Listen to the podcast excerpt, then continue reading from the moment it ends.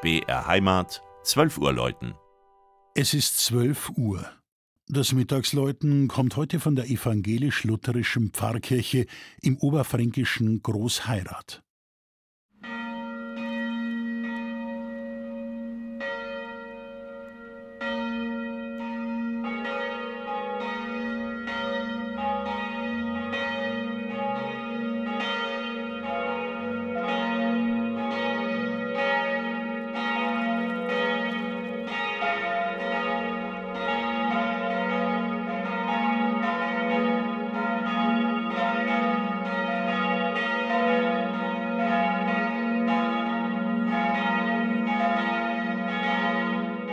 Auf eine üppige Hochzeitsfeier weist der Name des etwa zehn Kilometer südlich von Coburg gelegenen Ortes nicht hin.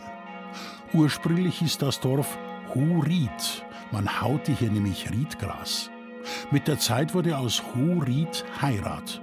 Den Namensvorsatz Groß wählte man ab 1720 zur klanglichen Unterscheidung vom benachbarten Herret. Großheirat liegt an der ehemaligen Fernhandelsstraße von Leipzig nach Nürnberg. Weil sich diese Handelsroute dort mit einem ost-westlich verlaufenden Weg kreuzte, liegt der Schluss nahe, dass das erste Gotteshaus am Ort eine Wegkapelle war. Von ihr ist nichts geblieben, wohl aber von der spätgotischen Kirche, die man in der zweiten Hälfte des 15. Jahrhunderts baute. Außenmauern und Turmunterbau stehen heute noch. Letzterer damals wie heute als mit einem beeindruckenden Kreuzgewölbe überspannter Altarraum. Die größte Veränderung erfuhr die Pfarrkirche in der ersten Hälfte des 18. Jahrhunderts. Das Schiff wurde erhöht, gleich drei Emporen übereinander eingebaut, ebenso eine neue Orgel.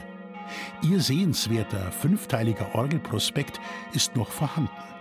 Der rechteckige, zweigeschossige Turm erhielt in dieser Zeit ein achteckiges Glockengeschoss und eine markante welsche Haube, zweistöckig, mit luftigen Arkadenaufsätzen und einer sogenannten Turmlaterne als Abschluss.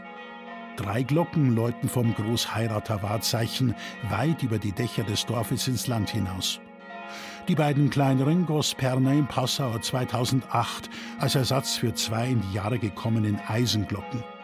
Die große schuf 1749 der Coburger Gießermeister Andreas Meyer. Sie lässt ihre bemerkenswerte, weil seltene Aufschrift als Einladung zum Gottesdienst erklingen. Advenite, adorate, salvamini ruft sie. Kommt, betet an, lasst euch gesund machen. Das Mittagsläuten aus Großheirat von Klaus Alter. Gelesen hat Christian Jungwirth.